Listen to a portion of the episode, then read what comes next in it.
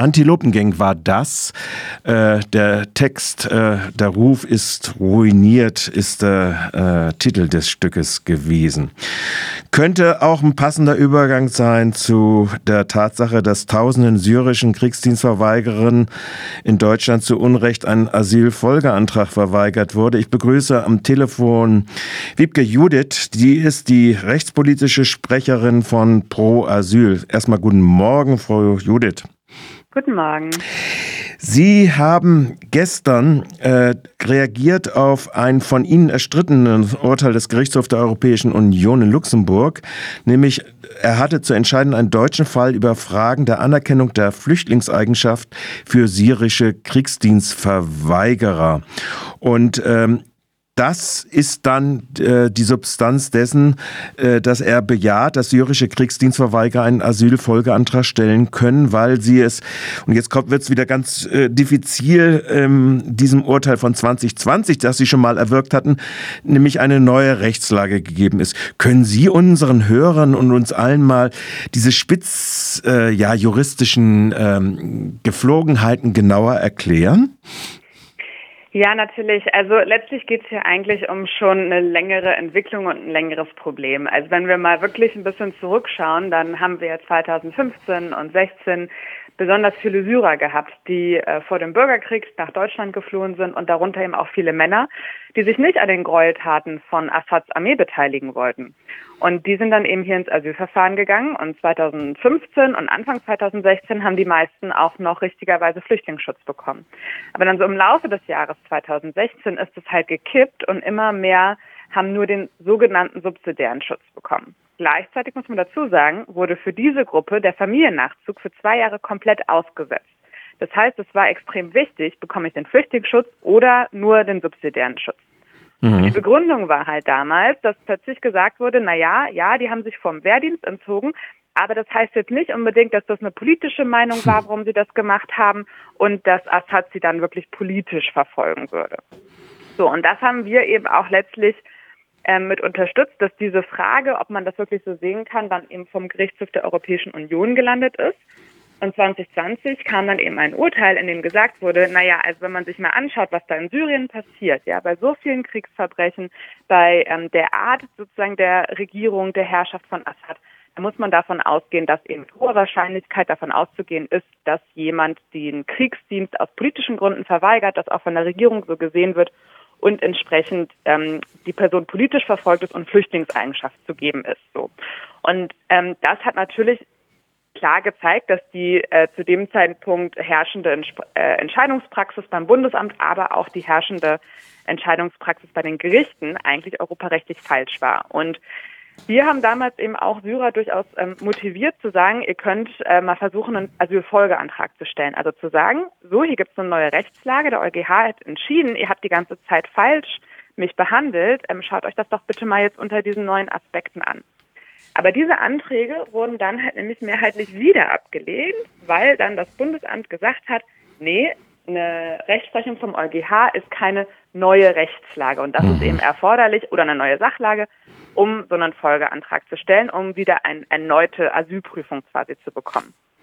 Ja, und jetzt stehen wir hier quasi wieder dreieinhalb Jahre später und mhm. der EuGH hat jetzt gesagt, nee, auch das war falsch. Wenn eine hohe Wahrscheinlichkeit besteht, dass aufgrund eines EuGH-Urteils man Flüchtlingseigenschaft bekommen kann, dann muss das für einen Asylfolgeantrag berücksichtigt werden.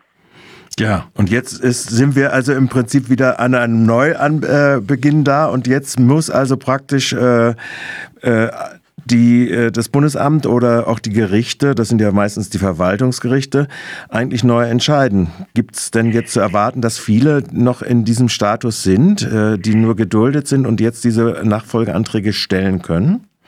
Also die Männer hatten ja meistens subsidiären Schutz, also sie mhm. waren jetzt nicht ganz so schlecht gestellt, aber wegen dem Familiennachzug hat es halt immer einen mhm. Unterschied für sie gemacht.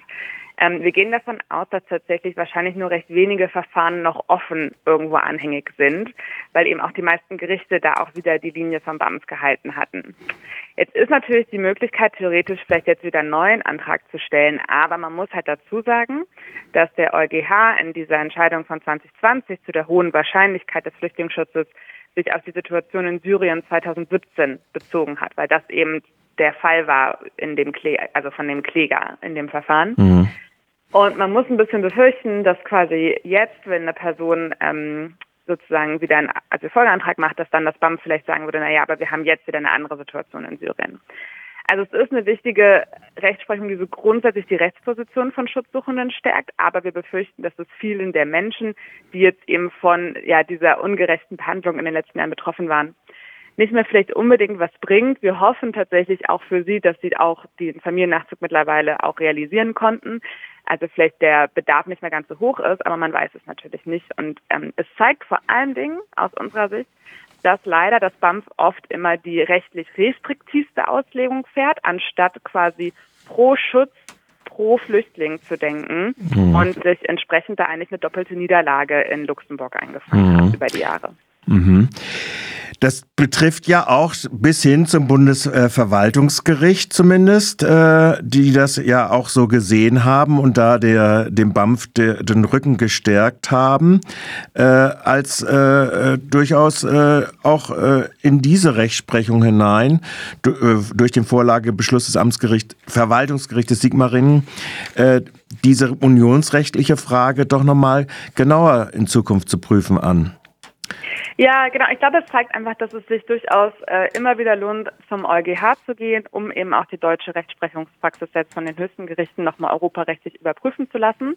Dafür ist er auch da. Das heißt, da kann man äh, froh sein, wenn dann einzelne Richter sich vielleicht nicht immer den herrschenden Linien anschließen, mhm. sondern sagen, also ich lasse das jetzt nochmal ähm, vom EuGH in Luxemburg überprüfen. Mhm.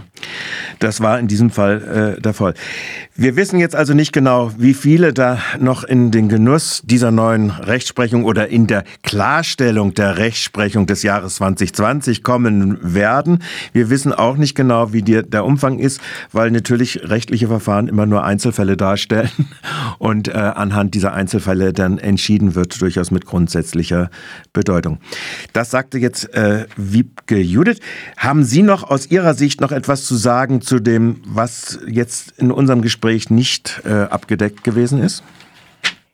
Naja, vielleicht einfach, dass es sich ähm, deswegen auf jeden Fall immer wieder lohnt, eben auch für Geflüchtete vor Gericht zu gehen, dass sie dabei Unterstützung brauchen, äh, oft ne, von Anwälten, von Beraterinnen, aber eben auch von ähm, Organisationen wie der unseren.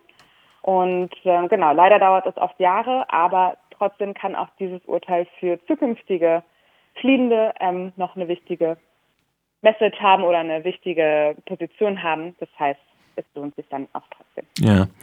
Wobei man dazu sagen muss, dass die Position oder die Möglichkeiten, Rechtsschutz zu bekommen durch äh, dieses Projekt äh, der Karte äh, ja durchaus eingeschränkt wird, äh, dieser äh, Karte, die jetzt viele Bundesländer einführen wollen äh, und das Sachleistungsprinzip damit durchsetzen wollen. Denn Anwaltskosten werden damit nicht bezahlt. Das ist unsere Befürchtung, dass wenn keine Überweisungen möglich sind, dass das das auf jeden Fall erschweren kann, ja. Das sollten wir vielleicht an diesem Punkt auch nochmal ergänzen, um nochmal einen ganz aktuellen äh, Aspekt noch mit reinzubeziehen. Danke vielmals, äh, Wiebke ja. Judith, für dieses Gespräch und dieses Update zu dieser Fra Rechtsfrage und der Situation syrischer Kriegsflüchtlinge, die den Militärdienst des Assad-Regimes verweigert haben. Schönen Tag noch. Tschüss. Tschüss.